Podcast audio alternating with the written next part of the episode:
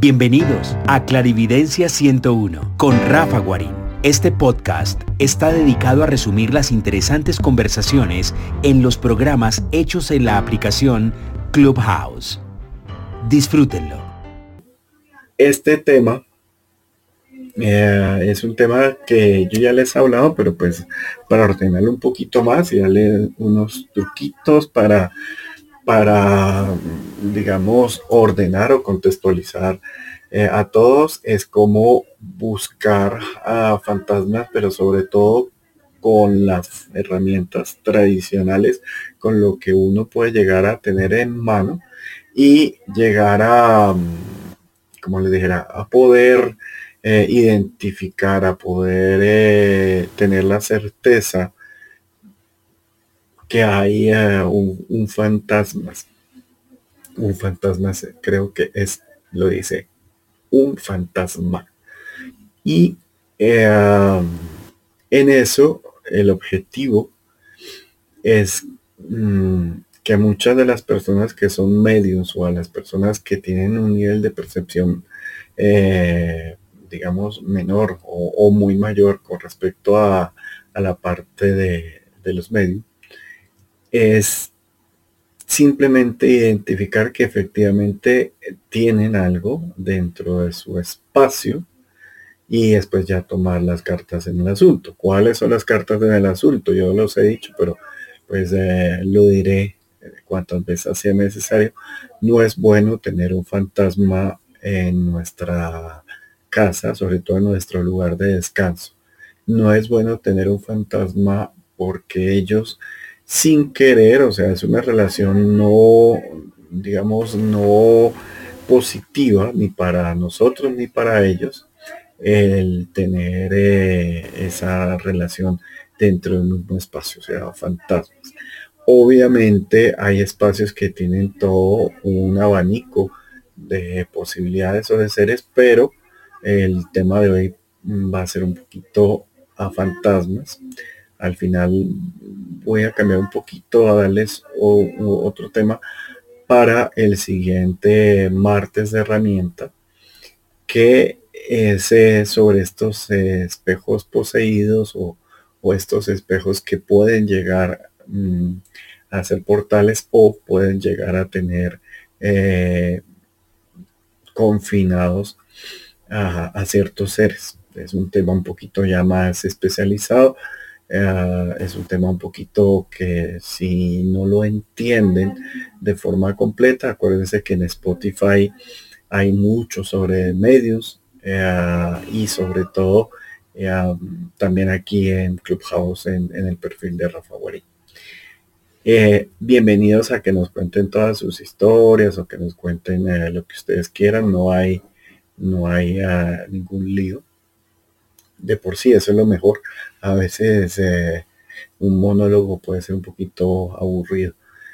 Y el objetivo, digamos, es que ustedes cuando hayan mm, identificado que tienen un fantasma, eh, hacerlo de una forma muy respetuosa, eh, sacarlo del lugar, llevarlo a un lugar abierto, a un patio o a un balcón a un parque y eh, poder, eh, digamos, pedir por él eh, lo más cute que yo hago o lo más sencillito es un ángel de la guarda, es una oración, digamos, tradicional dentro del catolicismo. o ángel de la guarda, mi dulce compañía, no me desempares ni noche ni día, hasta que llegue eh, con los santos Jesús y María. No me la sé completa, no me la sé muy bien. Eh, perdónenme, pero no tuve una educación en ese aspecto muy extensa. Y, eh, um, pero sí, la cultura del fantasma influye bastante. el idioma para Silvi para personas que están en Estados Unidos o en otro lugar es normal que el fantasma, como queda igualito que sus condiciones humanas, pueden tener la misma comunicación por el idioma. Si no, también ellos tratan de comunicarse por el emocional y ahí vienen los problemas, que es hablar con eh, sensaciones, es un poquito como telepatía entre fantasmas y, ser, y, ser vivo. Pero eh, um, está el punto que se habla eh, a través de, se habla, perdón, a través de, la boca del estómago, generando pues, unas reacciones de susceptibilidad en la persona viva. Cuando ustedes sacan a esa persona eh, o a ese ser de su casa o de su lugar, lo que están haciendo es que en el momento de trascender no va a generar contaminación, puesto que cuando se saca un fantasma o se trasciende, perdón, un fantasma dentro de un lugar confinado, eso genera una contaminación, genera unos residuos que pueden quedar rebotando o contaminando, eh, digamos, el espacio. Esto ya se los he contado varias veces, también está en Spotify, en, eh, en Rafa Guarín. Y hay unas explicaciones en 33 historias del más allá contadas desde el más acá, que ustedes lo pueden conseguir en Amazon. Ese libro pues cuenta varias historias y digamos no es el libro tradicional en que, en que se cuenta y hay un superhéroe y se termina todo bien, no. A veces puede ser una narración de, una experiencia de vida real y a veces queda eh, abierto, porque pues, eh, generalmente hay muchas historias que quedan abiertas porque no se llega a tener eh, ese cierre que, suele pasar. ¿Qué pasa? Mm, un fantasma, como se los he dicho, es una persona, eh, un ser humano, con familia, con cariño, con todo, que por bobada se quedó en, entre este plano y, el otro plano. Se quedó en un limbo, como en un callejón. Ellos se descargan, sienten angustia del momento de su muerte. depende de la categoría, si son más amorosos, por decirlo, o más agresivos, su color y su forma también eh, puede, mm, digamos, decir un poquito si son violentos, y no son violentos. Ay, muchas gracias, Silvi. Y, eh, ay, no, perdón, yo tan divina. Eh, y ahí, mm, en esa parte, digamos, de identificar el apego o el por qué se quedó ese ser en este lugar, comienza a haber una, una cierta terapia que de esto también ya hemos hablado bastante, del para qué ser medium, eso está. Eh, ah, redondeando, digamos, porque es un tema que es, es extenso, es un tema que, que tiene sus, sus bemoles o sus eh, añadidos que poco a poco los hemos, hemos ido, eh, digamos, contextualizando para que ustedes la tengan un poquito más, más claro. Dentro de esta contextualización están las grabaciones ya de video con imágenes en, en Instagram, donde les muestro ciertos dibujitos eh, en las cuales mm, se ven eh, un poquito las intensidades, los colores, eh, para que ustedes sepan mm, si perciben, si los perciben. Obviamente el tema hoy es que si no los perciben no importa que lo puedan hacer también. saber un poquito cuál es la, intensidad. Dentro de la intensidad de los fantasmas están digamos, los tímidos, los, mm, digamos, dinámicos, los estáticos, eh, los que se, se, se, dejan ver, pero no quieren socializar, los que absorben energía de, de cierto tipo de, la, de las personas, o los que ya entran a ser agresivos e inclusive los agresivos también pueden a veces hacerse pasar por entidades un poquito más oscuras o más poderosas, si se puede decir.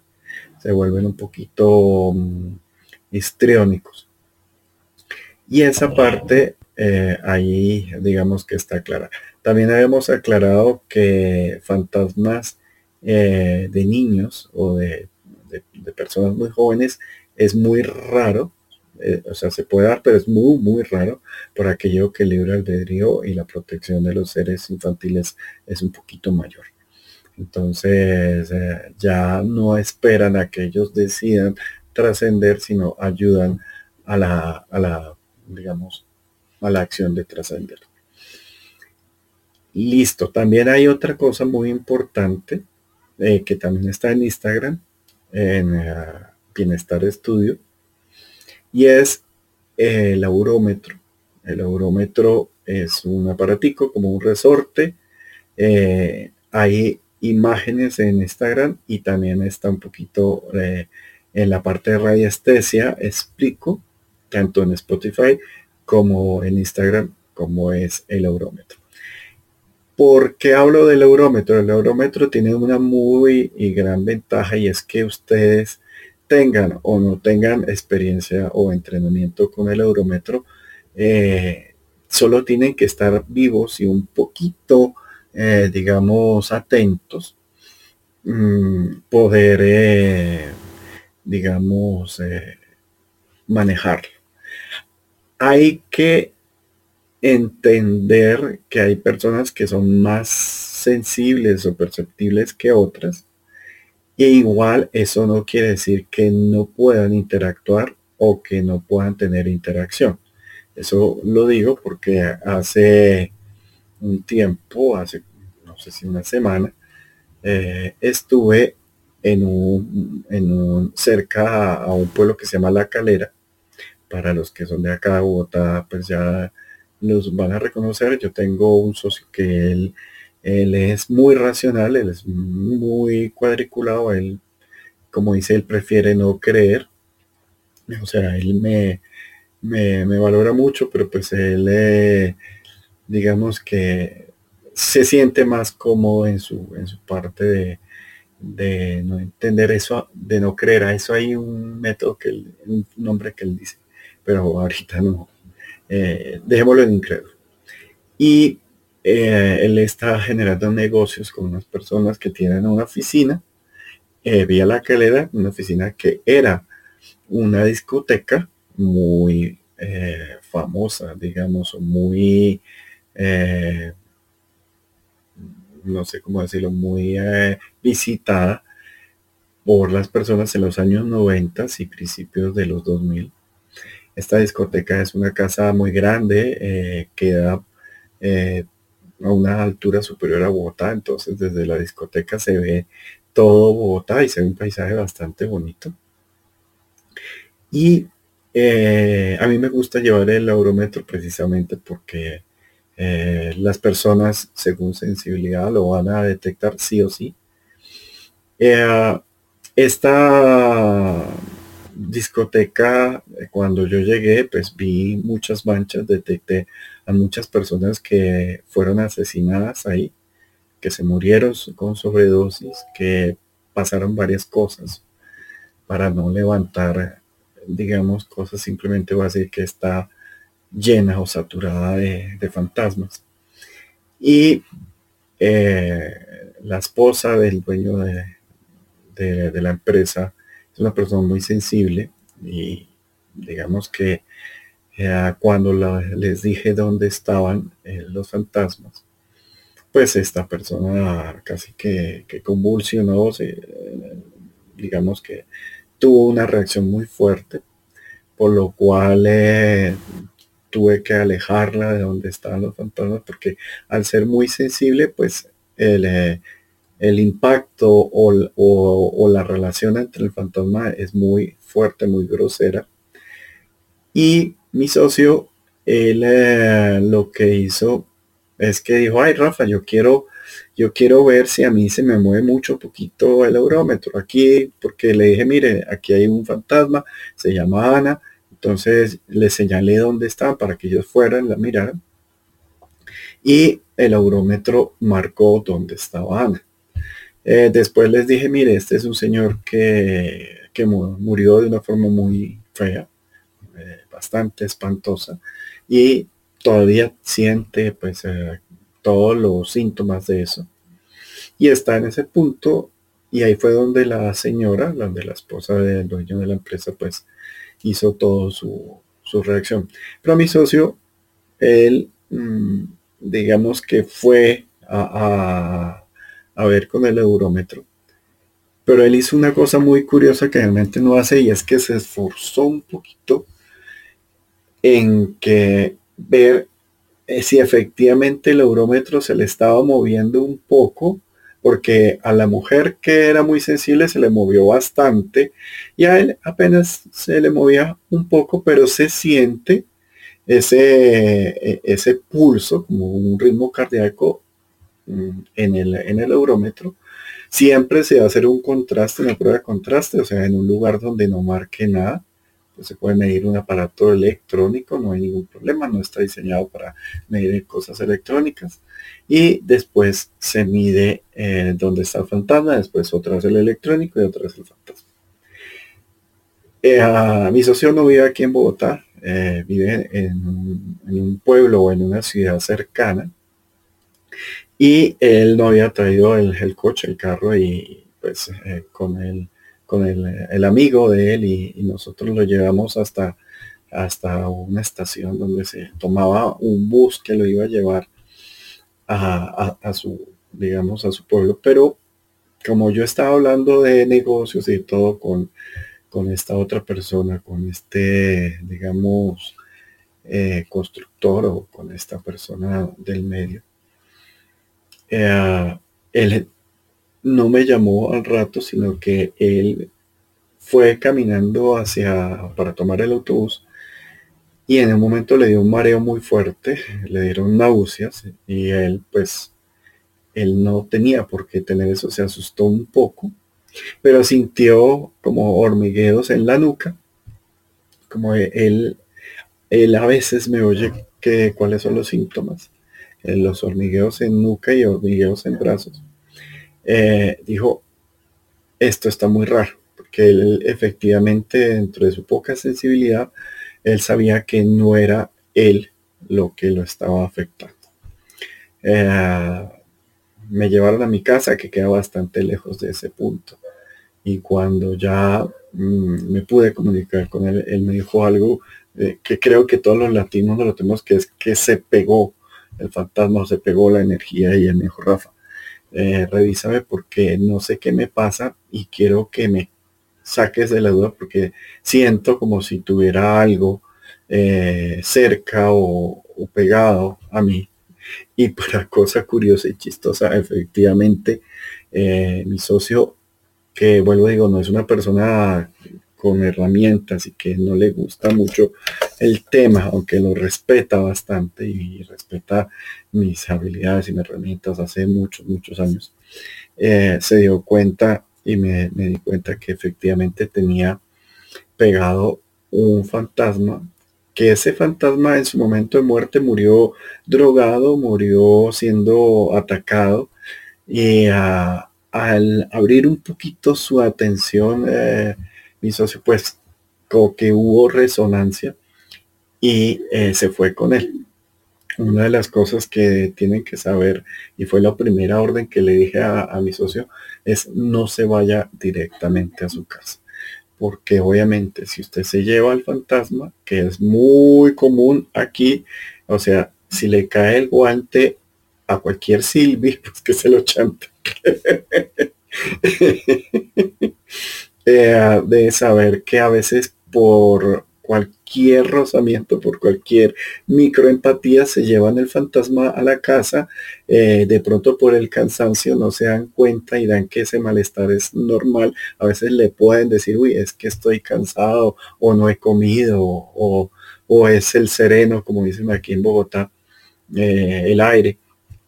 Y lo que hice es que primero lo, lo puse a que comprara sal y bicarbonato para bañarse eh, y le puse a que caminara en ochos dentro de un supermercado, eh, que caminara como dando esos yo como para que el fantasma se quedara ahí mirando muchas energías y que él tratara de, digamos, de, de tener una sintonía amorosa, pero también como, como reactiva.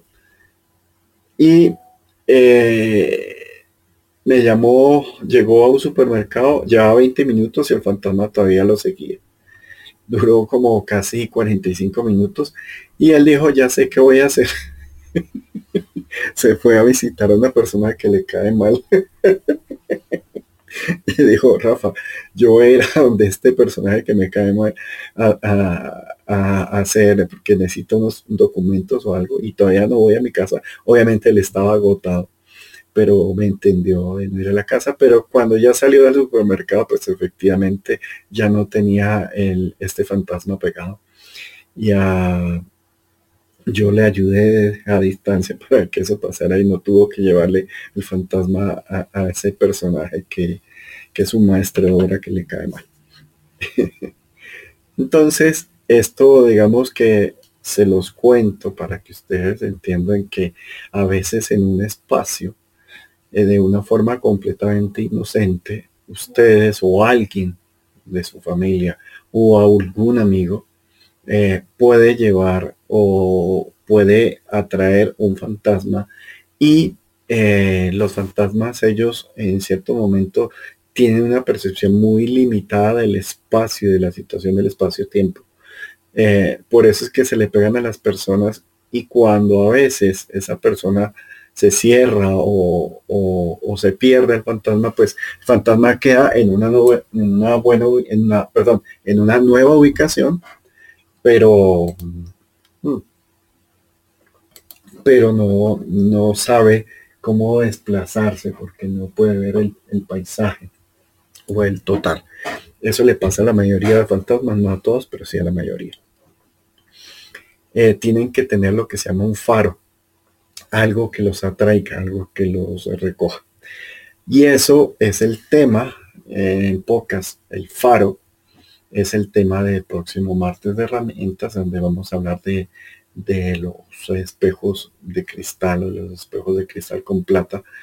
Les voy a poner el, nombre de poseídos o de malditos porque son objetos muy, muy peligrosos. En, en mi lenguaje rafalístico, muy jodidos porque no son fáciles.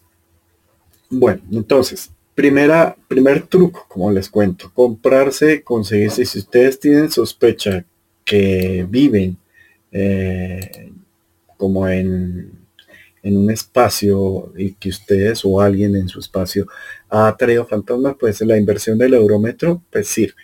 Yo al eurómetro no hay de todos los niveles, hay unos de madera, hay unos más profesionales, depende de lo que ustedes lo piensen utilizar. Eh, yo les recomiendo el más, el mejor que puedan conseguir en calidad, puesto que los de buena calidad no son fáciles de conseguir.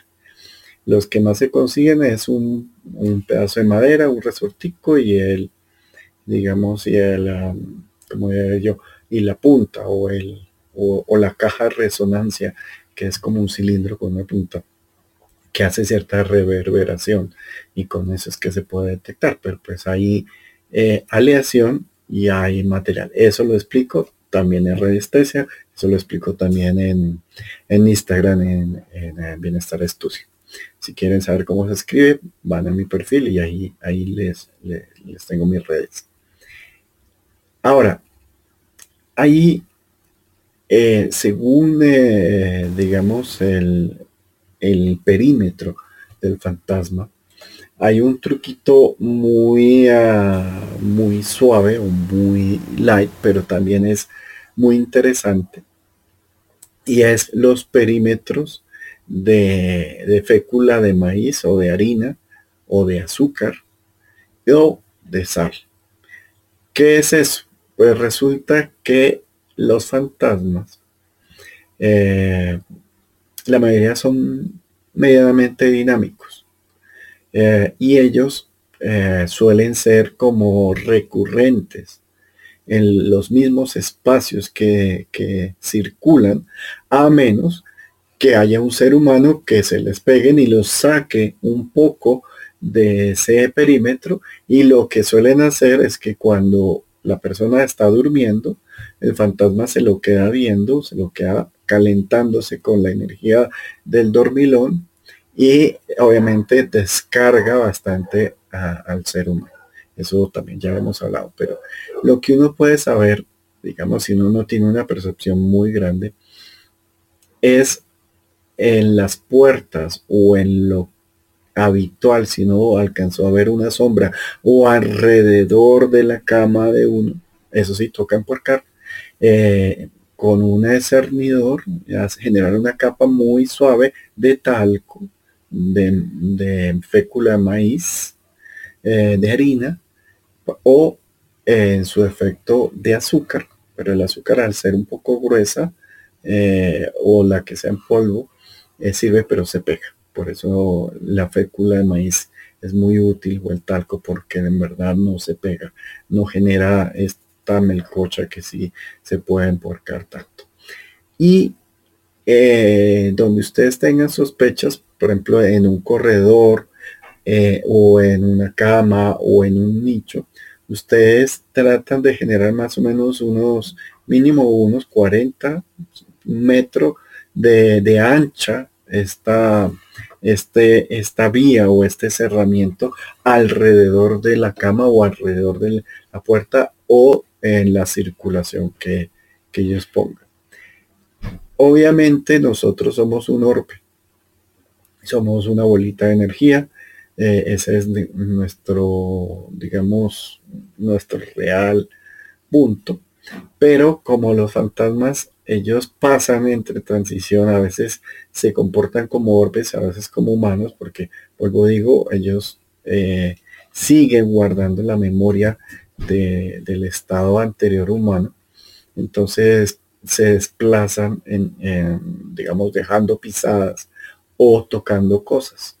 Y eh, obviamente para los que tienen mascotas, pues toca, toca tenerlos en cuenta.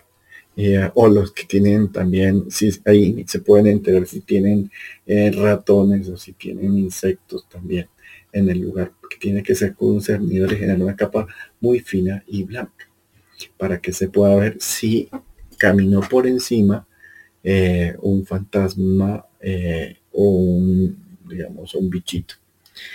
Este punto, pues lo ideal es que ustedes antes de, irse a dormir, eh, se suban a la cama y terminen de cerrar el, círculo, eh, filmen eh, de una forma con luz para que se vea eficientemente si el antes y el después de, de, la noche, sobre todo cuando ustedes tienen la duda si alguien los está observando. Si alguien los está observando en su cuarto, eh, sean un poquito más arriesgados y ya déjenlo a un metro cincuenta, porque a veces ellos se paran a un metro o a 50 centímetros. Entonces, eh, para tener un rango mayor de, exactitud, pues pongan ese, e, ese, ese polvo. Para los objetos que ustedes piensen que están, eh, digamos, con una precarga o poseídos, no sé cómo decirlos ahorita, se me va el punto que también ahí, eh, aquí en Spotify hablamos de los objetos con, es que ahorita se me va la palabra exacta, pero coloquialmente lo diríamos como poseídos. Eh, que hay una historia también en, en, el libro de 33 historias del más allá, cuentas del más acá, sobre, se llama El embajador de Rusia sobre un objeto. Pero bueno, ahí, ahí está un poquito más explicado. Este, estos objetos, y para el tema del próximo martes, también es, importante poner eh, alrededor de la pared o donde está ese objeto. generalmente uno los tiene eh, colgados o los tiene arrinconados en un lugar. Eh, los 50 centímetros mínimos ponerlos alrededor del objeto para ver si es el objeto el que atrae, es el faro que atrae a los fantasmas, porque hay objetos, como les dije, que pueden también atraer no solo los seres vivos, sino objetos. Y hay otros objetos que sí ya tienen eh, un fantasma pegado o peor ya un bicho o una energía de bajo astral. Que eso sí ya es otro tema. Pero este tema de hoy es conectarlo, vuelvo a digo, con, con esta secuencia que vemos hablando y que lo vamos a llevar el próximo martes.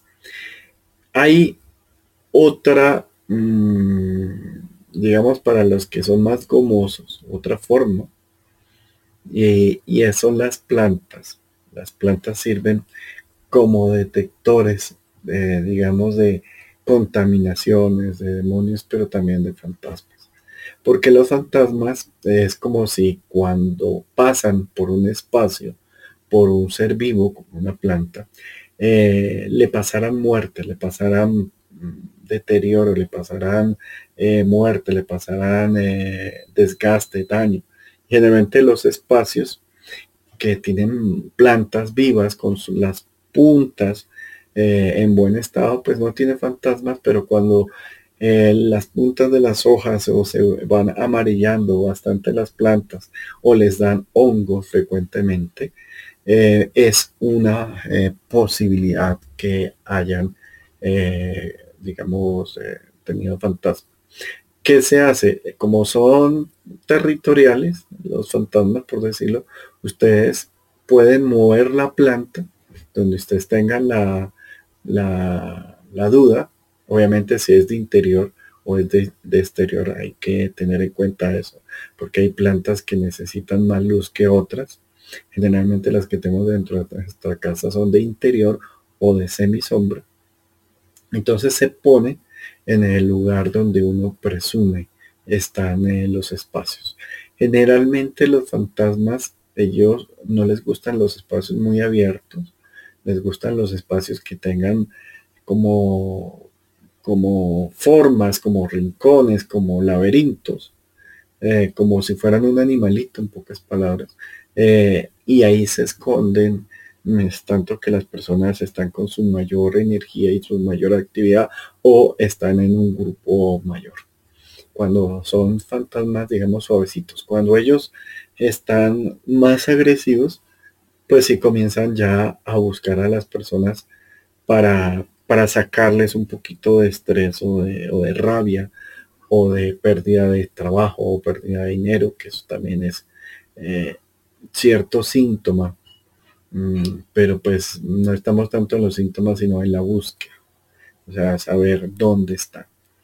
Eh, cuando ustedes eh, vieron la reunión anterior de radiestesia, yo les dije que hay una varilla de, digamos, de radiestesia muy antigua que la manejaba Horus, que es una maravilla, es una especie de pincel. Obviamente Horus tenía una brocha gigante, pues, pero por ser algo costoso, es mejor que nosotros tengamos un pincel pequeño eh, y es con filamentos muy muy delgados de oro. O sea, la, la ventaja del oro es que el oro se deja llevar a unas expresiones muy pequeñas de oro. Para eso ustedes casi que tendrían que, yo lo mandé a hacer hace mucho tiempo, se me perdió, eh, pero pues eh, me sirvió. tenía el mismo largo de la base que el largo de los filamentos.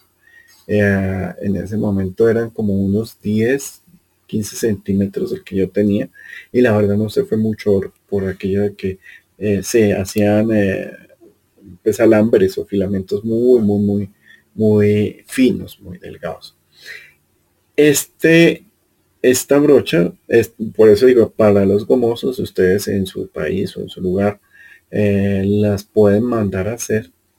Y la ventaja es que cuando, eh, como ellas caen, como un pincel con cerdas muy largas, cuando el fantasma es traspasado por este, por esta, digamos, eh, brucha, se mueven los filamentos. O sea, parece sí que, sí que en el oro interactuara o pudiera ser movido un poco por, por el fantasma.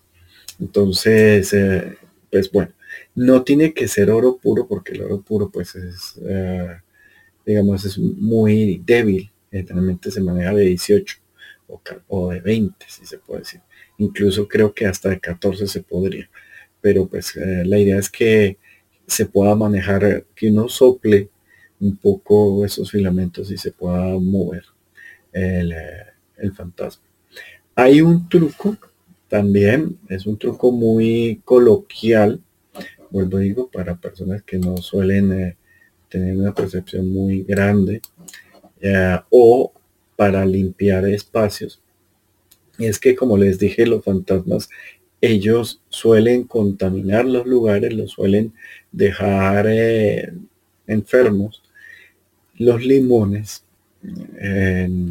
suelen absorber un poco esa energía. Eso ya se los he dicho, pero es un truco muy, muy coloquial. Pero el rango de los limones es más o menos de un metro cincuenta de forma perimetral. ¿Cómo se hace? Se coge un bowl transparente de vidrio, cristal, meten, digan ustedes, unos ocho limones, más o menos, depende del tamaño del espacio y, de, y del bowl. Obviamente, entre más grande el espacio, preferiblemente más grande el bowl.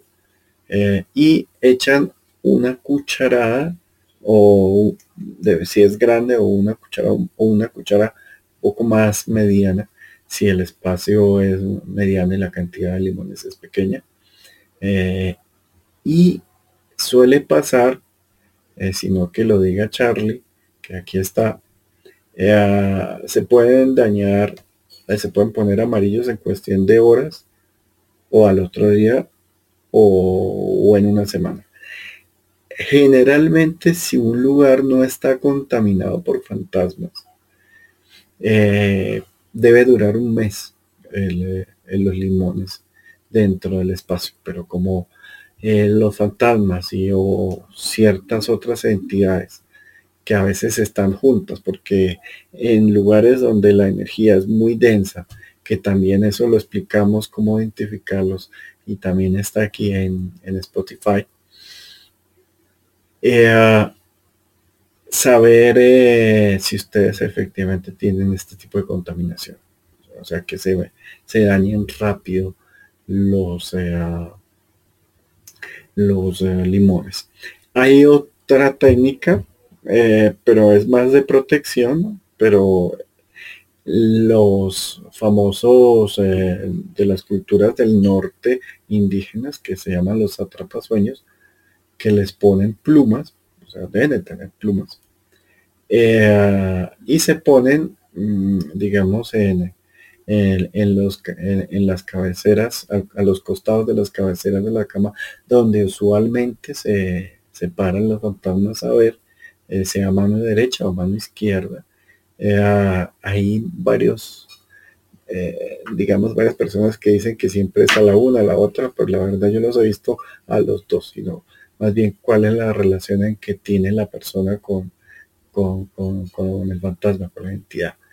Y hay que poner atención a que las plumas sean de esa de la nalga de, del ave, que son muy muy ah, como mm, delgadas y que se mueven muy fácil con el viento, obviamente tienen que saber que si van a poner esto y van a ver si se mueve, pues tienen que estar en un lugar donde no hayan corrientes de aire. Eh, porque si no el viento los va a mover, es obvio. Muchas veces, una de las cosas también fáciles es cerrar todas las fuentes de aire y eh, ya lo hemos hablado, pero cuando un fantasma pasa cerca de nosotros, como genera un campo iónico, eh, que para eso es el aurómetro, eh, perdón, el detector de fantasmas, de campos iónicos de estática, que también está aquí en, Instagram. Ahí está la imagen y en el mercado hay varios hay que saber que funcionan bien, pero también pueden ser contaminados por eh, transformadores o por aparatos electrónicos muy fuertes, porque pues, es una frecuencia muy específica Eh, pero mm, el sentir aire o el, o tener la tecnología, pero bueno, digo aquí, la idea es darle truquitos caseros para que ustedes vayan detectando dónde está.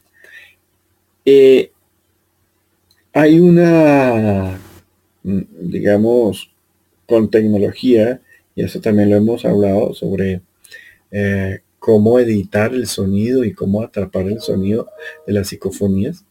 Eh, es un tema un poquito más complejo, pero pues, o más, necesita un poquito más de equipo, pero también ya está esta charla aquí en, en Spotify para que ustedes sepan cómo grabar una psicofonía, cómo editar una psicofonía, cómo entender una psicofonía.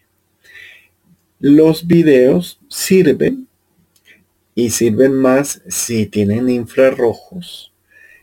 La verdad, estoy buscando hace un tiempo, hay unas cámaras mm, antiguas de los años 90, de esas que eran todas grandotas, que incluso hay una muy famosa que, la sacaron del mercado, que veía a la, gente un poco desnuda, porque cuando tenía visión nocturna y le se ponía de día, pues veía a través de la ropa. No me sé los modelos, pero en esa época que no había como tanto control con este tipo de, de frecuencias, tanto en nocturno como infrarrojos, eh, hay una cámara que suele captar más fácil los movimientos o, digamos esa sombrita que se puede mover en un espacio. Eh, y no es difícil, la verdad, no es difícil eh, captar una imagen. El problema es que a veces se pueden ver como un orbe volando, se pueden ver como si alguien echara humo. Eh, en ese tengo un video que, que lo tengo que se ve bastante como, como si lloviera, hubiera humo, humedad dentro de un local comercial. Eh, ay, ahorita se me olvidó alguien de ustedes, me lo, me lo pasó. Eh, y ahí se ve también que hay una variación, digamos, de, del campo biónico del espacio y que se mueve el, fantasma. Para eso, mm, si ustedes, eh, digamos, si ustedes piensan que atrajeron el fantasma, ustedes van a localizar fuera de su habitación la cámara filmando, ustedes la pueden programar que filme eh, en determinadas horas donde no hay tantas frecuencias. Los fantasmas al no tener tantas frecuencias ambientales eh, y no tener tanto sol, se sienten un poquito más eh, forzados a moverse.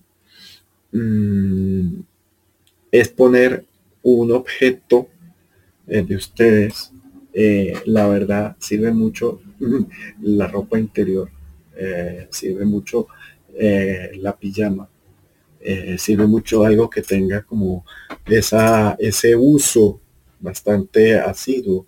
O si tienen un objeto que ustedes quieran mucho, pueden poner ese objeto y le ponen la cámara apuntando hacia allá.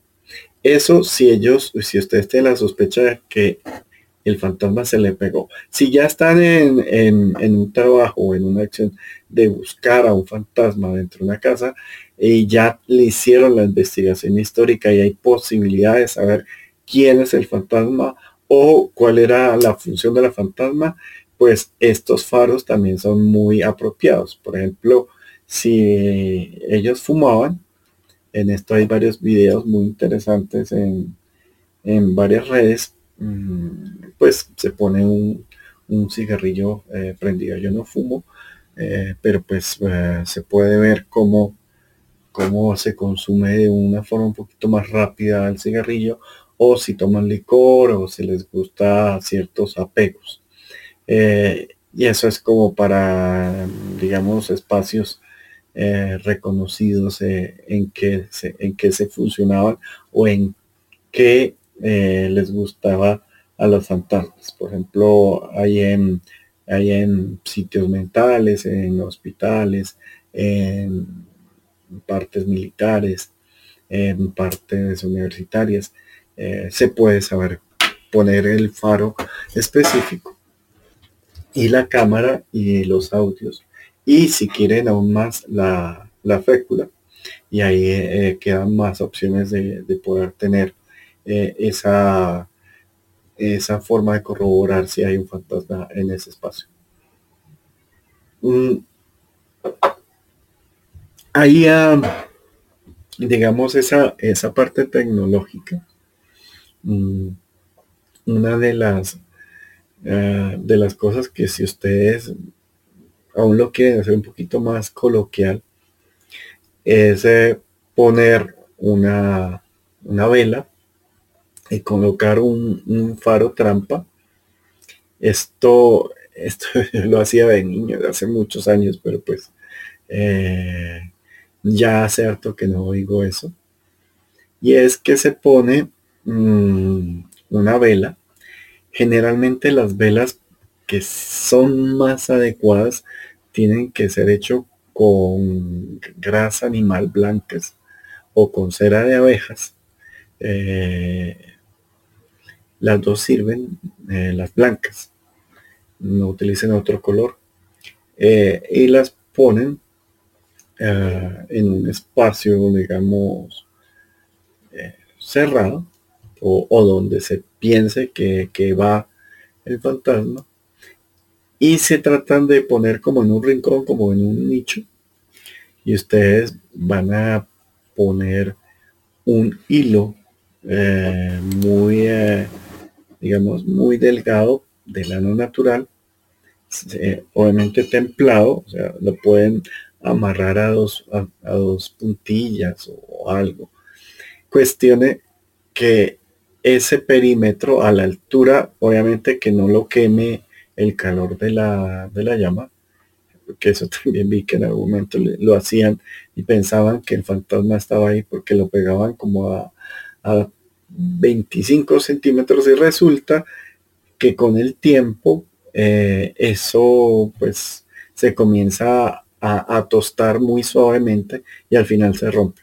Entonces eh, yo pienso que 50 eh, centímetros mínimo es como la distancia, yo diría que máximo para unos 80 centímetros a distancia de la vela. Y si se rompe la, el, digamos, el hilito de lana natural, antiguamente también lo hacían con crin de caballo o con pelos de mujer, pero pues eso ya entra un poquito para hacer brujería. Entonces por eso no lo, no lo pongo en ese, pero pues hay muchas historias en Salem de, esta técnica. Eh, traten pues eso, a veces ustedes pueden ir a un almacén de, estos de, que hacen cobijas o que venden agujas de coser y todas estas cosas, pero tiene que ser eh, natural, tiene que ser natural. Eh, por aquello que los fantasmas a veces pueden interactuar un poquito con lo, con lo biológico, en cambio con lo con lo químico no es que puedan interactuar mucho. O sea, no, también he visto que se comete ese error. Hay que tener en cuenta otra cosa. Eh, y son los fantasmas eh, que están congelados o que están, obviamente diría pobrecitos, sí, realmente están asustados y muy asustados, pero se quedan como, como abogados y asustados, quietos, congelados. Y además sufren porque eh, el frío o la falta de carga les duele. Hay que tratar, eh, sabemos que las músicas 432 y 528 protegen y alejan o van sacando el fantasma pero no nos localiza, o sea, no lo sabemos dónde está, sino es como bomba atómica, como echar una granada y, a través de frecuencias y de sonido, que sí es muy adecuado y es muy fácil eh, tener a, raya a estas energías. Pero pues eh, mm, el problema es que sí es como, como bomba atómica.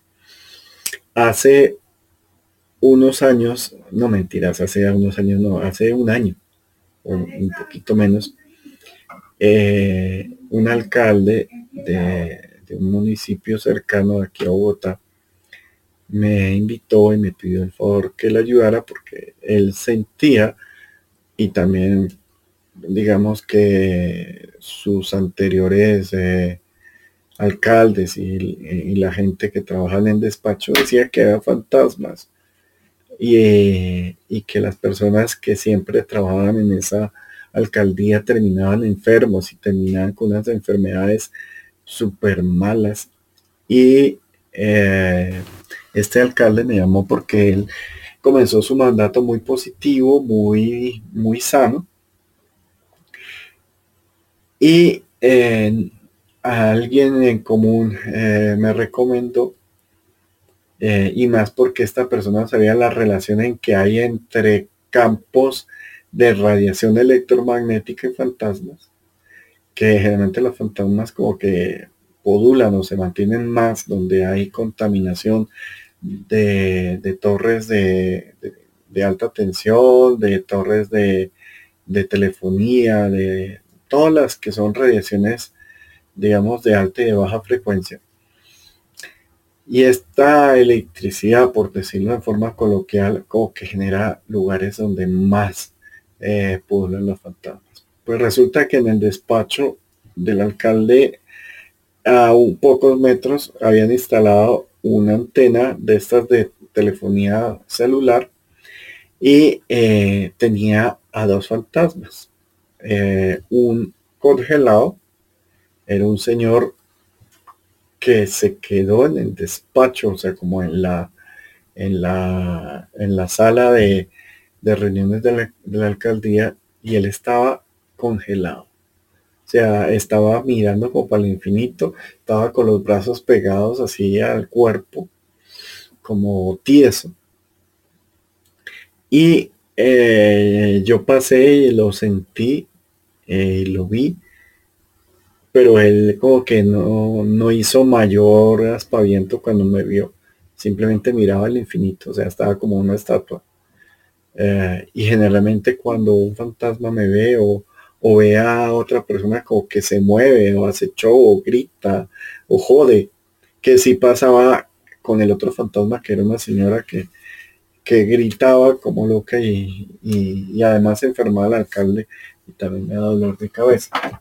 Acuérdense que el dolor de cabeza también es uno de los disientes que hay en el lugar, pero no se sabe bien, sino ese dolorcito de cabeza que, que así como ustedes tuvieran una resaca, un guayabo, o sea, en toda la mitad de la cabeza. Eso lo hemos hablado en la parte de los medios. Y mm, cuando pasé enfrente a este señor no sentí tanto eso, como si lo sentí con la señora gritona, ahí mismo o cercano al despacho. Pero eh, me tocó con varias frecuencias de voz comenzar a intentar hasta que el Señor me mirara.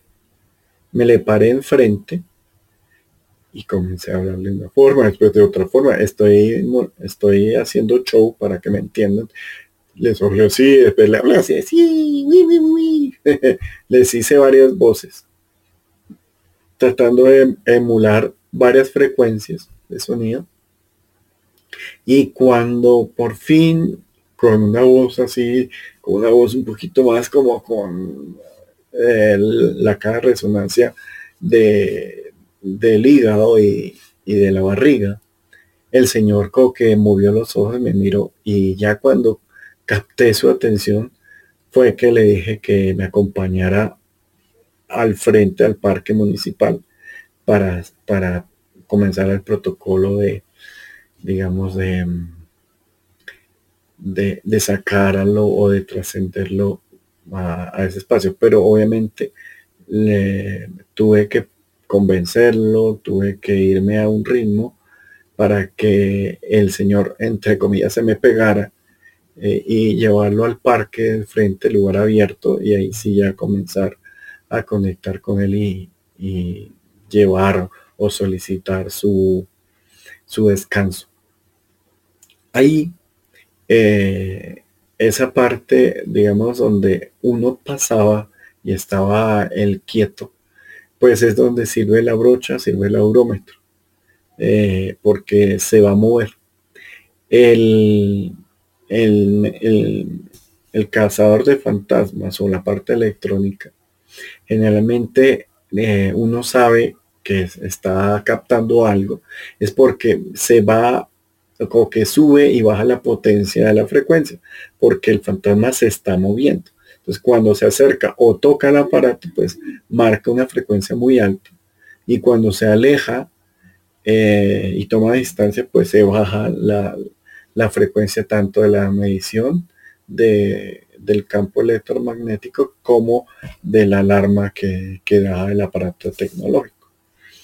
Eh, ahí em, digamos, hay una condición que dicen que los fantasmas, eh, ellos pueden atravesar ciertos objetos o ciertas formas. Eh, hay otro truco parecido al de la vela para saber dónde está, pero toca moverlo espacio por espacio. Y es poner un objeto, digamos, muy personal encerrado dentro de, algo que no se pueda mover. Generalmente yo lo que hacía es que ponía una olla, una olla muy grande. Entonces, ¿qué se hace? Se pone, eh, mi abuela tenía unos conos de como de, cartón que eran como cónicos, como puntudos en, eh, la parte superior y bastante amplios eh, en, en, la base. Y digamos que se vuelven como una pirámide y uno deja un objeto en un equilibrio, digamos, bastante eh, fuerte, o sea, no que no se pueda mover, pero que sí se puede mover. Y uno pone la olla o si tiene un florero o pone un bolde transparente también sirve. Se pone encerrado ese objeto eh, dentro de, este lugar se le puede poner una vela o simplemente con el objeto, digamos, de uso eh, cotidiano, yo utilizaba mis medias y eh, las ponía encima de un cartoncito haciendo equilibrio dentro del, de la olla o del bowl del florero. en ese caso yo eh, teníamos un, florero transparente grande y eh, se pone cerca a donde se piensa que esté el fantasma, donde frecuentemente no haya vibración. Lo digo porque hay personas que ven en un primer piso muy cerca una vía principal y uno no se da cuenta, pero cuando pasa un carro pesado, pues se mueve eh, todo y pasa lo que tenemos que hacer y es ver si se cae el objeto dentro de ese lugar. Eh, hay una mezcla de esto y es poner eh, el cono, eh, coger un papel aluminio, mm, digamos, del, del, grueso, generar una especie como una peinilla de esas, de las que no utilizo hace muchos años, de, por los dos lados y que caiga con filamentos, pero en un equilibrio perfecto. Y se puede poner una foto o se puede poner, eh, mm, qué sé yo, se puede poner, eh, vuelvo digo, un faro, un objeto querido, pero pues el, aluminio no aguanta mucho peso, entonces hay que ver qué, qué objeto, qué técnica se utiliza. Se pone y, se mira si se cae cuando pase eh, el objeto. Este truco es tan viejo, tan antiguo, que generalmente mm, eh, digamos que no había cámaras cuando cuando cuando cuando manejaba este este truco entonces eh, pienso yo que se puede también poner la cámara con este objeto y se mueve. Hay dos tipos de, de medios. Hay unos que manifiestan o que son, se llaman físicos, y otros que son la mayoría, que son los, los energéticos o mentales. Los físicos son los de típicos de 1860, de, de 1870, esta época que se estaba investigando bastante con lo paranormal y eh, hay pues mucha información al respecto. Eh, es cuando se habla de, de ay, ¿cómo es que se llama? Estas sustancias no físicas que se generara cuando el medium físico mm, generaba sus invocaciones o generaba el llamado a, los fantasmas que se generaban eh, proyecciones y bueno, ustedes saben que desde 1880 ya, ya hay fotografía de calidad. Se comenzó a experimentar tomándole fotos a, esta, a este tipo de energías y a este tipo de manifestaciones. Eh, esas manifestaciones mm, sí necesitaban, digamos, de, del medio físico, pero se generaban en una celda. Una celda es un espacio eh, que debe estar aislado de todo, generalmente oscuro, puede tener luz azul o luz roja o luz violeta, generalmente la utilizan con luz roja, y se pone este, e, este, este eh, objeto o se pone un papel eh, templado como en un marco con un poquito de de sulfato de plata o con plata en polvo, eh, eh, con un pincel de estos de fotografía eh, o, estos de pelo muy suave, se espolvorea un papel con la plata. Y hay que saber que los metales suelen afectar a los fantasmas eh, los toman violentos o, se sienten agredidos por los metales, por eso tiene que ser poco, como una película fotográfica. Eh, sé que se utiliza más como un dióxido de plata que la plata en polvo pura por eso. Eh, pero no sé si es un dióxido, no me acuerdo, es que esto hace muchos, muchos, muchos años que no lo hago, pero pues esto era una técnica, vuelvo digo, de 1862. Y se pone el papel eh, como en un bastidor enfrente del medium, más o menos a unos metros o a unos 80 centímetros de la cara del, eh, del medium. Eh, en, en, la celda, o sea, en este cuarto completamente cerrado. Generalmente lo cerraban con una cortina eh, para que se hiciera la invocación y eh, estos químicos reaccionan un poquito con la luz, eh, los químicos de fotografía antigua y de lujo. por eso pues los pueden conseguir en, y los pueden preguntar más claramente en estos almacenes que manejan fotografía profesional y que todavía revelan las, fotos, las fotografías.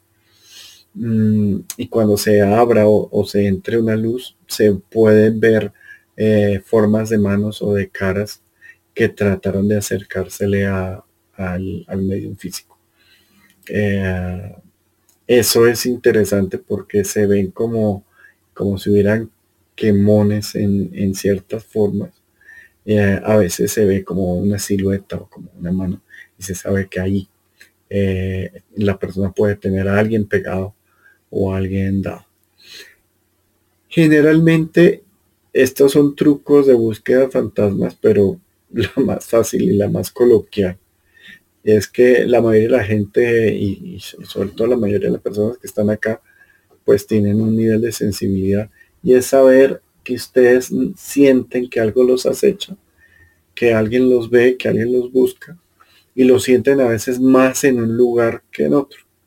Y ahí eso lo que uno hace es que confina ese espacio con sal para que no se traspase y se le deja solo una esclusa a un lugar donde esté la, la fécula de maíz o, el polvo o el talco para que el fantasma se, se se, dirija en esa, en esa dirección. Y ya, creo que ya les, eh, les cumplí aquí un tiempo un poquito mayor y como estoy tratando de hace un tiempo que las salas sean como de una hora para que no queden eternas, pero pues ah, no sé si ustedes me quieran contar alguna de sus experiencias o, o, quieran preguntar algo, no sé, bienvenidos.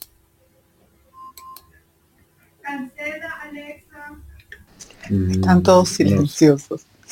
Bueno, yo puse unas cosas en el chat, Rafa, que si puedes detectar a través de las paredes de la casa si hay alguna presencia de fantasma, porque me ha tocado que se hacen como ciertas formas de humedad en la casa. Entonces, a ah, veces se requiere de reparación porque hay casas antiguas, pero hay veces que no se explica dónde salió esa humedad. Sobre todo en las esquinas, e incluso a mí me tocó en, precisamente en la casa de mi mamá se apareció una niña que asustó a mis hijas y cerró la puerta y hasta que yo dije, esta es mi casa, yo soy la mamá, abre la puerta, o sea, se abrió la puerta así como que fue raro. Y le dejé dulces en esa ocasión a ese fantasma. Normalmente se me aparecen niños. Bueno, yo no los veo, solo siento su energía. Mi hija los ve. Entonces pusimos dulces, una vela blanca y le pedimos que por favor se retirara. Pero no sé si fue la manera pues adecuada. Pues eh, es que ahí a veces se pueden confundir con con duendes. andas por allí? Que... Yo también tengo una pregunta. Ay, perdón, es que es que apagué el micrófono para, aquí estoy. Sí, cuéntame, mi Silvia. No, no, no. Eh, e, era una pregunta, creo que ya te la hice. Así que perdón si hay review de Se me olvidó también. Este, ¿cómo, o sea, tú aconsejas hacer esta estrategia de perder el, fantasma si de pronto vives en un lugar que no, no tienes patio, no tienes terraza, no tienes nada como para sacarlos. Eso sería muy bueno, pero ¿qué te toca hacer ya si, bueno, no te diste cuenta y se te metió el vecino ahí eh, y, no tienes como convencerlo para salir? ¿Cómo haces? Uy, uy. Silvi, pues eh, eh, el problema es que fantasmas tercos hay. La mayoría salen hablándoles bonito o invitándoles o, o, poniéndoles una vela para y uno se va como como ay mira ven salgamos juntos al jardín descansemos eh, ahora vamos a acordar que estás muerto, pero cuando le digas esto ya tienes que estar por lo menos en el umbral de la puerta o afuera. Eh, toca eh, casi que aprender a hablar un poquito con la con el corazón y con la cabeza al mismo tiempo y hablarles con este tono. En eso, ah, no sé si te acuerdas, Silvi, que es una vez les conté una historia de un señor que tenía justo ese tono y yo pensé que me sabía sacar los fantasmas y lo que hizo es que los movió, los arrinconó y después me los pegó a mí todos. Y me los traje aquí a mi casa y quedé completamente, digamos, agotado. Pero la idea es que la gran mayoría, eh, si es un fantasma, digamos, tres o, cuatro, eh, o sea, de de claro, pues eh, sale, sale relativamente fácil cuando ustedes se lo piden, porque ellos están es como pegados a ustedes, a su calor, a su energía, que por eso llegaron. El problema es que como la casa de ustedes suele tener también como su, su energía impregnada en varios espacios, por eso el truco de de las medias, de los calzones, es bastante porque eh, los calzones al estar cerca al, chakra número uno, pues ahí, se pega bastante energía. Entonces ellos como que van a tratar de, ir a donde haya más energía. Entonces eso es, eh, es importante que, que lo tengas. Si no sale a las buenas, se puede intentar un poquito ya con un criterio más tradicional y es eh, cogerlo a regañarlo, a, una forma fuerte y decirle que se vaya. El problema es que generalmente se van y se quedan en la periferia a esperar a, a ver si vuelven. Y, ahí es cuando hay que sacarlos, limpiar la casa para que se borre ese, ese caminito como de feromonas, como el de las hormigas que dejan para que no vuelvan a entrar. Y, uh, pero pueden quedar en la periferia. Por ejemplo, hace unos días fui a Cajica, a la casa de, de una amiga, y eh, ella en su casa dentro no tenía, pero en la periferia de su casa, o sea, rodeando su casa, había una energía. Entonces lo que se hizo es que se limpió bien y se puso un faro, eh, se pusieron eh, esencias, las que más suelen servir para sacarlos a una distancia es el, la, ay Dios, se me olvidó, el copal, pero sobre todo el copal gris, para sacarlo de ahí a, al lugar, ¿vale? Mm, hasta ahora veo que hay aquí varias preguntas, perdónenme que no la había visto, pero es que la pantalla se congela y si no, no la muevo desde arriba, pues no veo qué hace. Entonces, Andrés me pregunta que si una persona que no es sensible puede sacar al fantasma, eh, pues eh, esa es la, es casi que la charla de hoy. Por eso les conté la experiencia de mi socio que no es muy sensible y se le pegó. Por eso cuando ustedes tengan ese mareíto o esa, ese viento o esa duda, no se vayan directamente a su casa y traten de, dar vueltas. La vuelta en ocho es como eh, uno eh, hacer el movimiento del símbolo 8, el símbolo de infinito en un espacio, o sea, pasar de un corredor, volver y volver y pasar. Y el fantasma generalmente como que se pierden cuando uno hace eso. No se pierden los más avispados, pero pues eh, uno que otro. O sea, es como un truquito nivel coquito para quitarlo. Eh, pero sí, si sienten eso, no se vayan directamente a su casa porque puede estar la opción que estén en su lugar de descanso y acuérdense que el problema es que estén en su casa. Eh, los fantasmas cuando me pregunta Indira, Indira quería que mañana nos vemos, eh, que quedan perdidos eh, para siempre. El para siempre en términos fantasma no existe, existe el realizar el aprendizaje que quedó eh, pendiente. Hay fantasmas que son eh, muy densos y que eh, fueron criminales o gente muy mala, por decirlo, en vida y quedan como fantasmas. Entonces ellos se pueden demorar bastante tiempo en, entrar porque ellos se juran que quieren ser demonios que quieren ser seres oscuros, pero como siguen teniendo el, el código humano, no lo pueden llegar a hacer. Y esos son los que suelen atacar o morder o joder bastante, pero pueden pasar fácilmente 200 años eh, en el limbo. Pero para una persona, un, ser vivo sí sería para siempre, para el fantasma no, no sería para siempre.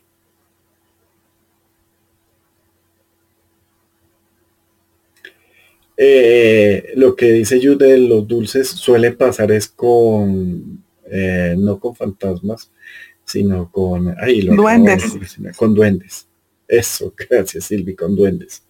Eh, la casa, cuando hay fantasmas, siempre es una casa enferma, es una casa donde se pierde el amor, donde se pierde el dinero, donde se pierde la fuerza porque uno está eh, en una energía muy baja. Y también se dan peleas fáciles eh, es bastante depende de los fantasmas porque hay fantasmas que tienen una energía de estrés de ansiedad y eso suelen generar peleas en, las personas que viven dentro de, ese confinamiento del espacio.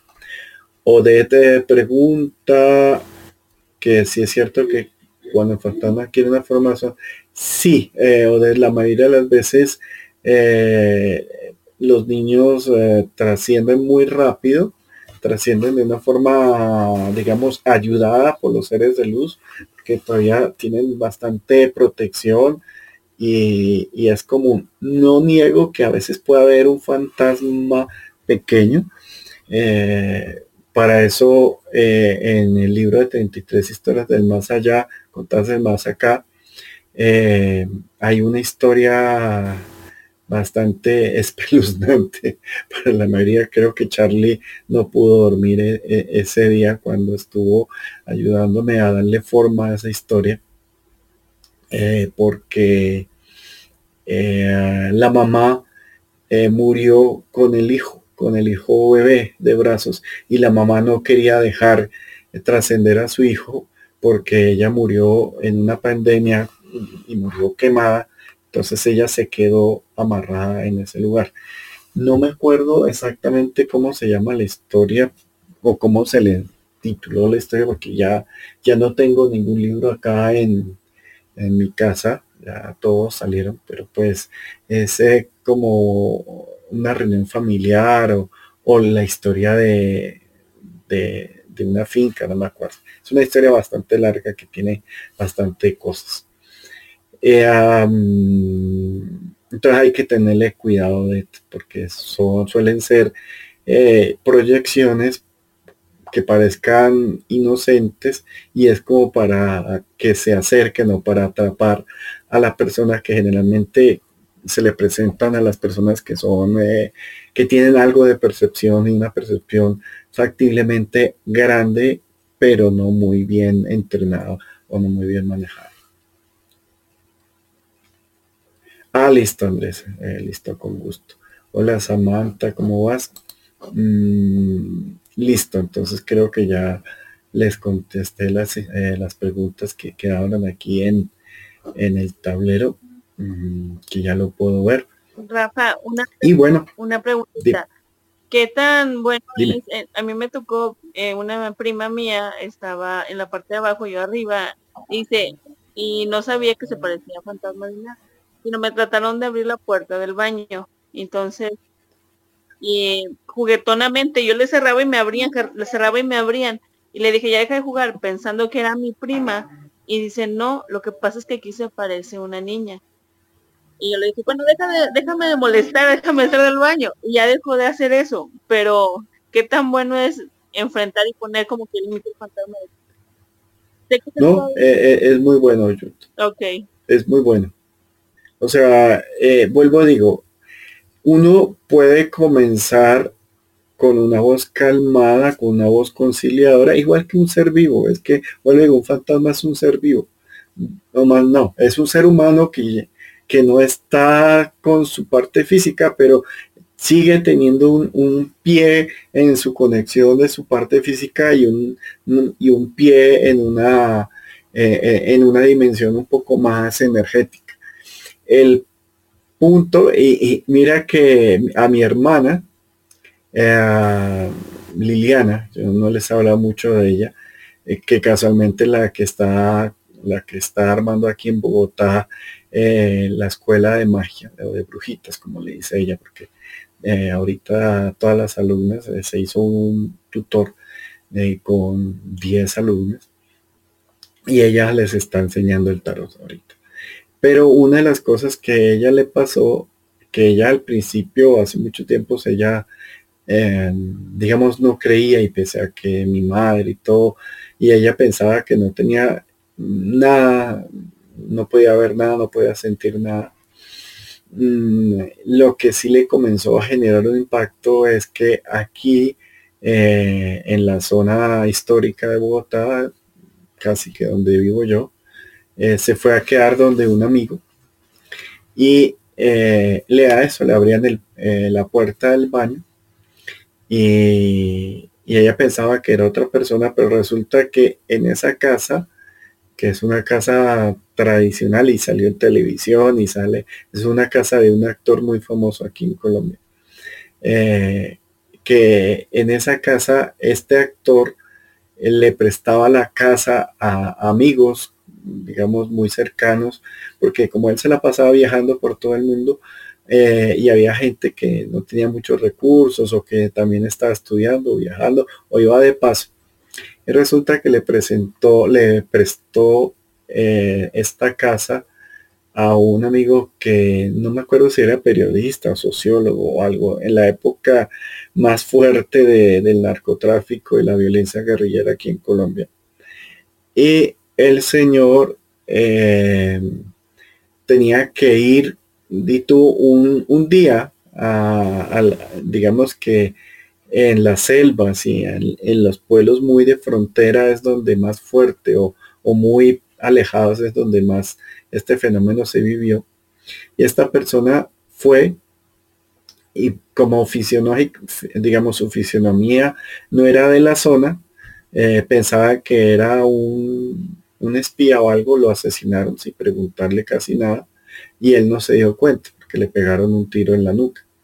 Eh, estamos hablando de una violencia bastante horrible que aquí en Colombia comenzó de una forma vedada y después escaló de una forma cada vez más eh, terrible. Ah, y él eh, lo que hizo es que siguió su rutina en forma de fantasma, como él se murió y no, supo que estaba muerto, e iba y se dormía en la cama, eh, levantaba sus cosas, abría la puerta del baño, entraba y entraba al baño porque esa casa, como era una casa antigua, no muy grande, eh, solo tenía dos baños, el, el de el dueño y, uno que era como el de los invitados, que en pocas, varios cuartos compartían un solo baño. Y mi hermana se quedaba en uno de esos cuartos, es tanto que estaba aquí en Bogotá, ella en ese momento estaba metida en el mundo del teatro. Y, ah, y le, abrían varias veces la puerta y en algún momento ella se acercó al baño pensando que era su amigo o, otro amigo que le había invitado, pues lo digo, una persona de un corazón muy bonito que le prestaba su casa casi que a cualquier amigo para que saliera ahí a, descansar. Y ella le vio el reflejo en el espejo a él cepillándose los dientes y se veía que se cepillaba los dientes que orinaba después que se salía. Cuando llegó su amigo, que creo que estaba en Europa o en México, no me acuerdo, eh, él, él, supo de la, de la triste historia que lo habían asesinado y habló con mi hermana y él sintió lo mismo, le mostró la foto después a mi hermana y efectivamente fue al amigo que asesinaron que estaba ahí. Eh, obviamente en ese tiempo yo no estaba aquí en Bogotá y creo que ni estaba en el país. Entonces no supe o no pude hacer nada para ayudar. Y nada raro que el fantasma siga todavía haciendo su, su eterno recorrido de, de, salir a trabajar, regresar por la noche, lavarse los dientes, eh, eh, abrir el baño, orinar e irse a acostar en una cama particular. Entonces, em, hay que definir esos puntos. Aquí Julio eh,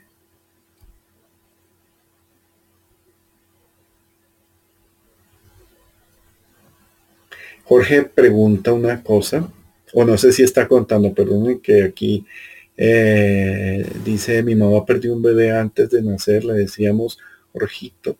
Luego se apareció mucho un niño detrás de los sillones. Mm, espérate que es que, ah, no, ya, ya moví la, pantalla. Eh, detrás de los sillones pasaron años y, cuida, y cuidamos el niño y una vecina que se llama Jorge y a partir de ahí dejó de aparecerse. Tuvo algo que ver eso con lo que dejáramos de ver el fantasma. Uy, no sé, Julio. Ahí me tendría que tener un poquito más de información qué pasó con la vecina.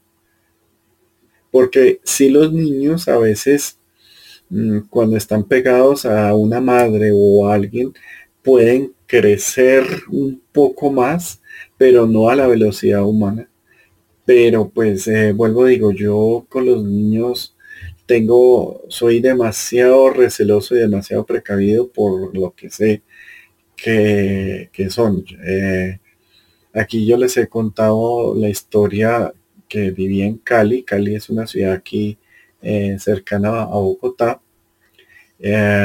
y allá fui a un hospital a realizar un diagnóstico, no un diagnóstico, bueno, fui a evaluar y a, generar un proyecto para una clínica distinta y para mejorar esa clínica. Pero el dueño del, hospital eh, sabía de mis herramientas y me dijo que, que además de, mirar toda mi parte de feng shui, de, bioclimática, de sostenibilidad, de, construcción, de salud, mmm, cómo estaban las energías, porque obviamente él sabía que iba a estar bastante densas. Y me encontré con un médico que era medio. Esta historia se la estoy resumiendo porque ya la he contado varias veces acá. Un día esto, si quieren, les cuento. Eh, armamos es una reunión de historias que eso lo hice en Halloween, creo, para contarles historias como las más asustadoras que o las más particulares que, que me, me han tocado vivir. Y este médico, eh, pues era medium y, él tenía a su suegro en su casa, pero me dijo que le ayudara, entonces que con eso él me decía eh, cuáles lugares eh, estaban contaminados y él me dijo y en cuáles no entrar porque estaban terribles. Y una de esas que me dijo que no entrara por nada porque pues estaba con el demonio, que no sé qué. Mm, eh, es una historia larguísima, pero la estoy resumiendo. Cuando entra a ese lugar que estaba psicodélico, estaba lleno de, era como una UCI, pero estaba guardando cosas porque no la utilizaban por miedo. Y en ese espacio me oí la voz de un niño y después apareció un niño que obviamente yo ya sabía, porque realmente se le ven como cierto resplandor falsete alrededor de, de Laura porque acuérdense que los fantasmas se les puede ver un poquito la aura no tan definida como el cuerpo humano, pero, pero sí un poquito más suave, más transparente. Y este tenía una aura como demasiado vivida, como, como arbolito de Navidad y lo que era un demonio. Y me alcanzó a romper la camisa y a sacar sangre. Entonces, eh, le tengo un poquito de precaución. No niego que si se han visto niños, o sea, eh, eh, en el libro de 33 historias del más allá contra del más acá, que lo consiguen en Amazon, ahí está una historia que se llama como el poder, el, el, poder o el empoderamiento de mi sobrino. Era cuando mi sobrino era pequeñito y ellos tenían herramientas o tienen herramientas de percepción. Y un niño de la edad similar se le pegó a uno de mis sobrinos porque se sentía muy temeroso de los adultos. Me tenía miedo a mí, pero a mi sobrinito, que tenía como nueve años, no, que eran de edad similar. Y él quería ver a un niño para jugar. Mm, y tocó muy suavemente, con mucha suavidad, eh, digamos que acorralar o, o arrinconar al fantasmita del niño con mucho cariño, porque él entre comillas, sabía que estaba muerto, pero él no quería aceptar que estaba muerto porque decía que si su papá sabía que él se había muerto eh, por teniendo un accidente jugando, lo mataba o lo regañaba tan fuerte que no.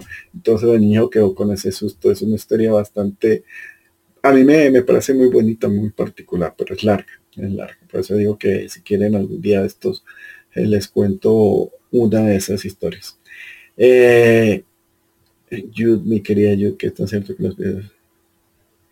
Ah, sí, sí, es muy habitual que los espíritus se vayan a, despedir cuando, cuando mueren. Pero lo de la abuela de fuego es más, eh, tiene que ser una persona muy fuerte o que eh, sea una entidad cuidando un tesoro, o sea, cuidando un espacio. Sí, o sea, casi que todas las personas de, mi entorno que se han fallecido pasan a despedirse. Incluso mi abuela pasaba en, el anuario, no sé cómo decirlo, eh, aniversario de su muerte a, que no se olvidaran de ella. A menos que semejante abuelita también, creo que ni, ninguno de sus nietos la, la olvida, pero ella era vanidosa. Hola Alex, ¿cómo estás? Qué rico que estés por acá, bienvenido. Rafa. Sí, los espejos, es muy habitual que los fantasmas, por eso es el tema del próximo martes, los fantasmas dejen eh, tanto por delante como por detrás marcas. Dime, mi Silvia querida. No, esa es la de los espejos sí, sí da impresión.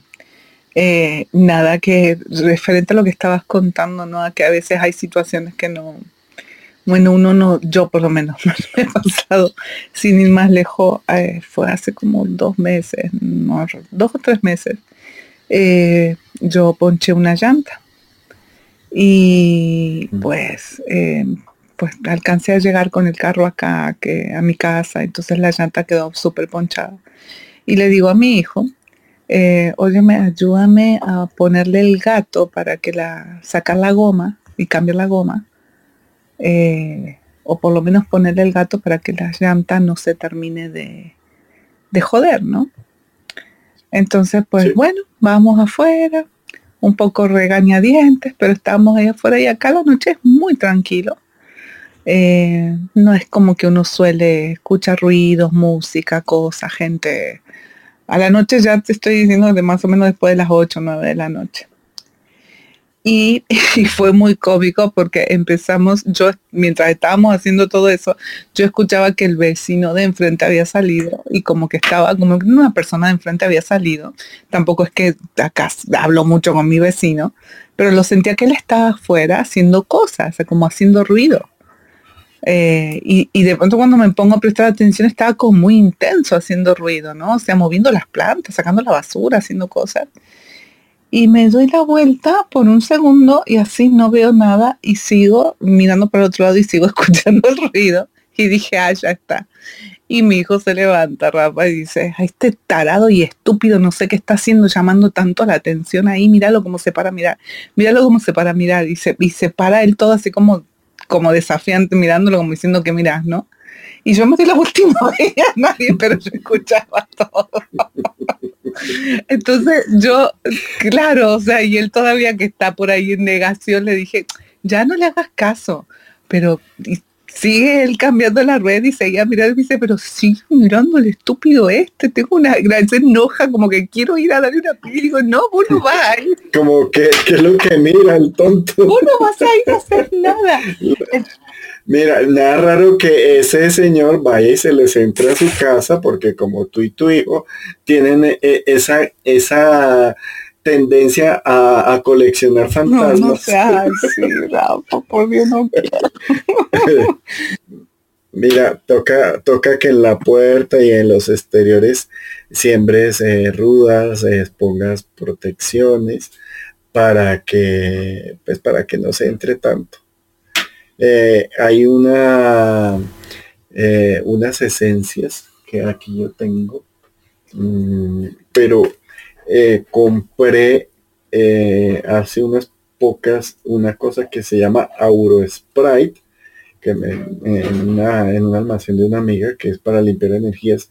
Y ella me dijo que en Miami se consigue el Aura, Aura Sprite, que es para precisamente limpiar eh, estas contaminaciones o los pórticos de la casa y la casa para que no se entre tanto bicho sobre todo a ti, Silvia querida, que es que, ay Dios mío. No me digas que hay acá, es que ando muchísimo en la calle ahora, Rafa. No me queda de otra. Sí, tú me has dicho que, no me queda de otra. que, el trabajo, el trabajo te exige que, tengas estoy muchísimo en la calle y es como que yo ya digo que ya por lo menos o por lo menos yo me creo que no me agotan, no, no lo siento como antes que me, que me tumbaban, ¿no? Entonces también se me hace mucho más difícil darme cuenta hasta qué punto están o no están. Pero bueno, el punto fue que esa historia fue cómica porque yo me preocupé porque dije, Dios mío, este no hay nadie ahí.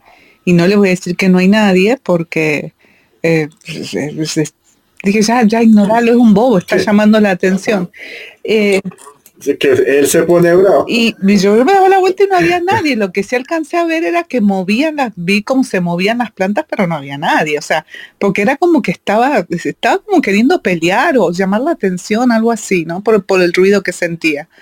Eh, y cuando entramos, entonces me dice, pero qué, qué tipo este, qué sé yo, y yo le dije, Matías, yo estaba adentro, no está vivo esa persona. Ya, y se quedó mirándome, le dije yo, porque yo me di la vuelta y sí lo escuché, pero no había nadie. Le dije yo, así que no te hagas, bajale, bajale el, al, al, gallito, ¿no? Porque, o sea, ya se imagina. Dios. ¿Qué animal es que es tu hijo? ¿Qué qué? ¿Qué animal en, en el Es zodiaco caballo. es tu hijo? Ah, ya. Ve, pero los caballos no suelen ser muy peleones. Él, pero él, no sé qué es lo que le molestó. eh, como yo no lo vi, pero sí Sí. estaba queriendo ¿Sabes? Es la que es gro- Estaba. eh, Es que es grosero, Silvi. A ver, es, es una telepatía, es un código. Porque ese tipo se debe morir violento, se debe morir agresivo. Y él va y mira a alguien y le trata de transferir esa energía. Y si esa persona amplifica esa energía, se le pega para succionarle esa energía de pelea o de camorra porque debió morir en, en una pelea o en una camorra. No sé, camorra le dicen sí. aquí en Colombia como eso, al golpe, a la, a la mala onda, a la violencia. Entonces, eh, eh, puede que sea eso. Porque sí, e- ese, ese tonito desafiante, yo lo alcancé a vivir cuando era adolescente, para los 13, 14 años. Pero pues, eh, digamos que, que, que estaba como en entrenamiento precisamente para no, para no dejarme torear o no dejarme sacar a bailar por un, por un pinche fantasma. ¿Vale? Tal cual, tal cual. Él no es, no es peleón para nada, pero eh, si lo buscan ahí está. Y, y fue exactamente, debe haber sido eso que vos decís, porque sí era muy ruidoso, era muy escandaloso, Sí, sí, sí, sí. pero Es que, Silvi, mira, yo hace unos 10 años estaba haciendo una remodelación en la casa para un señor que, que me estafó, un señor, eh, un, viejo ahí, eh, triple, un viejo corto, que eh, yo le estaba ayudando con mucho cariño y porque pues eh, digamos que, que se, se le extendió la amistad a esa persona por ser el esposo de una muy buena amiga. Y era arreglar un edificio pequeño de cinco pisos. Y ah, en el último piso eh, se paraba un señor eh, a mirarme, pero emputado. Y yo como me quedaba cuando se iban todos los obreros, los obreros ya lo habían sentido, lo habían visto y le tenían miedo. Y yo no le podía poner a decirle a los obreros que yo lo veía o que o contarles porque los asustaba más. Y en el tema de aquí en Colombia los obreros suelen ser muy nerviosos con ese tema. Y eh, yo me quedaba a veces hasta tarde haciendo cosas. A mí me gusta no sé, pintar un pedazo de pared, eh, limpiar un pedazo de yeso, algo. Eh, siempre me ha gustado hacer cosas con mis manos. Y creo que yo estaba mirando un mueble que el dueño de iba a botar y yo de, de divino, de lindo, se lo iba a mandar a restaurar para que él ahorrara algo de dinero después de que el viejo me robó pero pues eh, digamos que yo soy un poquito hueva. Eh, eh, tener algo de Pisces, tú lo sabes que a veces somos demasiado huevas o querendones. Y yo estaba viendo y el señor siempre me queda mirando con una cara de empute, pero se me miraba por la nuca. Y como el bobo, mmm, él no se daba cuenta que yo lo sentía, pero me miraba con furia y a veces decía, ay, ¿sabe qué? Respete que estoy trabajando, no me joda, váyase a su lugar, porque era muy grosero. O sea, miraba con rabia y me miraba la nuca. Y mirar la nuca, usted ya le ha dicho que hay un puntico que es ofensivo para que uno lo miren ahí o uno le traten de, de poner un poquito de telepatía ahí. Entonces yo me volteé y lo vi y yo le dije, señor, se va de acá, o sea, le patené y el tipo se me vino pues eh, a empujarme. A, él sabía que era fantasma. A, hay, hay, una cosa que se siente horrible es cuando un fantasma viene y lo atraviesa uno todo empujándolo. Una sensación horrible, sobre todo emputado. Y más rabia me da. O sea, con este viejito hijo puto. Ay, perdón, se me salió. Es que me acordé. Y después yo me comenzaba a perseguirlo, a hucharlo, entonces a tratar de quemarlo y, ya el viejo no me buscaba tanto porque pensaba que yo no lo veía o no sé, pero el viejo me miraba con rabia, con furia y me miraba por la espalda y yo me daba cuenta y volteaba y como que pensaba, oh, perdón, él pensaba que yo no lo veía hasta cuando yo ya lo encaraba y le decía que yo sabía que él estaba muerto, que se fuera. Pero no, no lo hacía con miedo, porque él como que quería era pelea o, rabia, era como una persona que se murió con, con mucha frustración, con mucha rabia. Entonces, a veces uno tiene eso, Silvi, que encuentra un, fantasma que tiene ese código de, generar pelea, de generar rabia, porque así murieron. Y ellos buscan a alguien que les siga o les eternice su, su dinámica eh, de rabia. O sea, ya que hay en Colombia eh, hay gente muy querida, pero la gente de Bogotá, eh, la gente que es de Lima también me sabrá decir que hay sociedades que generan la gente que sea muy, muy osca o muy, muy poco querendona, no sé, muy tosca. Y acá se da eso. Y yo en cambio vengo del Caribe que, es, que es, casi que lo opuesto. Entonces, em, yo vi esa, sentía esa onda de, de, ese personaje, más que estaba vestido, digamos, como una persona de esas que tuvo una vida un poquito que, que era decente o, o, medianamente cómoda, pero que quería más, pero pues que murió con furia porque no logró más. Entonces esa furia trataba de buscarle peleas a todo el mundo. Entonces, él no lo hacía hablando, lo hacía con su energía, tratando de proyectar a ver uno si uno salía a bailar o se dejaba sacar a bailar con, con esa energía y eso fue lo que le pasó a tu hijo. Eh, le enviaron ese código para, para ver si sí.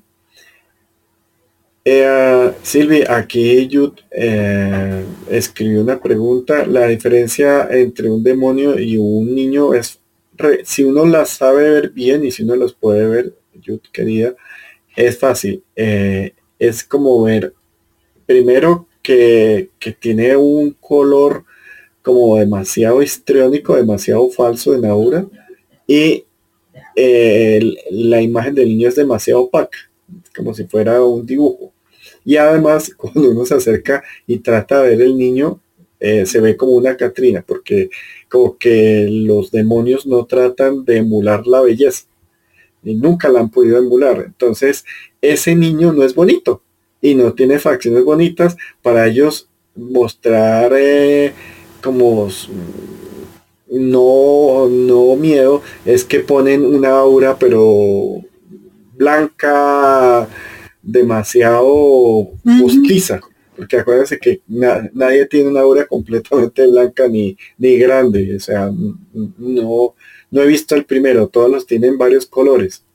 Entonces, e, es eso, puede ser una, una blanca gris, porque es que demonios y seres de bajo astral y dichitos y todo eso, eh, no saben emular la belleza o lo bonito, lo agradable, no tienen ni idea, es como, como que les hablan en, en, en, chino, no sé, o sea, es como si ustedes trataran de hablar chino y Han Jong Chan Chan y Chin Charrón y, y, y, Chanfaina, o sea, no les sale.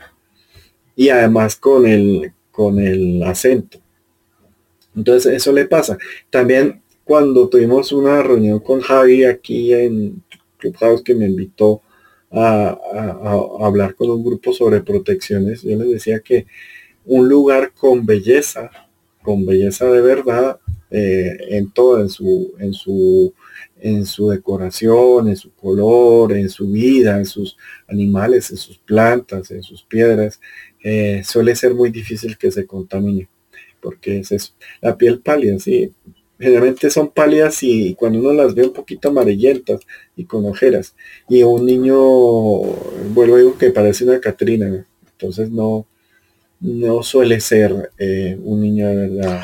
Siempre tienen un toque creepy, Rafa. Siempre hay algo como, como que tú, qué bonito, pero hay, algo creepy, hay algo, y, como, como Chucky, como Chucky, el, muñequito de los noventas o de los 2000, no me acuerdo cuándo era eso. O, o mira que como la, la muñeca está de... Ay, Esos muñecos, eso es la sensación, ¿no? La sensación a mí me hace acordar los muñecos que se parecen, que parecen mucho personas. Eh, que uno los ve y que tú sabes que son muñecos, pero te da una sensación, yo lo asocio más por la sensación que por lo que veo, ¿no? Entonces ahí es como que no, no, es algo bonito que te da paz y tranquilidad, te incomoda. Tú que estás en Estados Unidos, eh, ahí, sería buena, no sé si ya ha sido, pero está el Museo de los Warren, donde está, está la Anabel no, no, eh, Entonces, uno ve a Anabel y, es, y es una de trapo pelirroja, pero uno trata de ver y, no, y no parece bonita. Eh, hay uno que sí se me le siente que ese creo que está sí en bóveda, pero hay fotografías y uno con solo la fotografía de un muñeco que una esclava le regaló a uno hijo de sus patrones por mucho cariño, pero lo hizo con sus limitados recursos. Y creo que los, los, bueno, voy a decir, los que decían que eran los dueños de, la señora esclava, eh, no sé si la castigaron o ah, es una historia muy fea. Y uno ve ese muñeco que en su momento debe ser muy bonito y uno le siente porque es un muñeco que tiene una posesión muy fuerte mm, que los Warren lo tienen en su museo, pero no sé, vuelvo digo, no sé si ese está eh, directamente porque esa entidad es muy agresiva y ellos tienen varios objetos con posesiones eh, muy fuertes. Y ese muñeco eh, solo existe, digamos, fotografías del después, porque creo que todo lo que pasaba alrededor de ese muñeco era muerte y era terror. Y es un muñeco que, aunque trata de emular un juguete de niños muy inocente, se ve sin belleza, se ve feo, se ve, se ve creepy, se ve asustador. Y para que lo diga yo, que generalmente eso me vale 5, eh, eh, bueno, es eso no me acuerdo ahorita, creo que es en Virginia, en, las Virginias, eh, donde está el Museo de los Warren, pero yo con mi memoria alfanumérica se, se me pasa. Hasta se me olvidó el nombre de Cintia. Ah, pues Cintia. Entonces, um, bueno, es eso. Y bueno, ya, ya hemos pasado más de dos horas aquí. Eh, obviamente es muy sabroso hablar con ustedes y compartir experiencias. No se olviden eh, de ah, que en Spotify están eh, ya la mayoría de las memorias. Todos, buenas noches y nos vemos y nos oímos la próxima vez. Chao. Chao, chao. Chao, chao, Rafa. Gracias.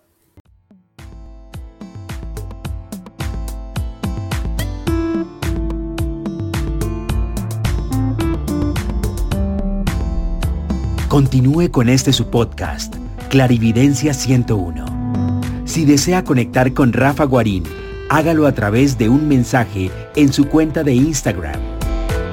Arroba Bienestar Estudio.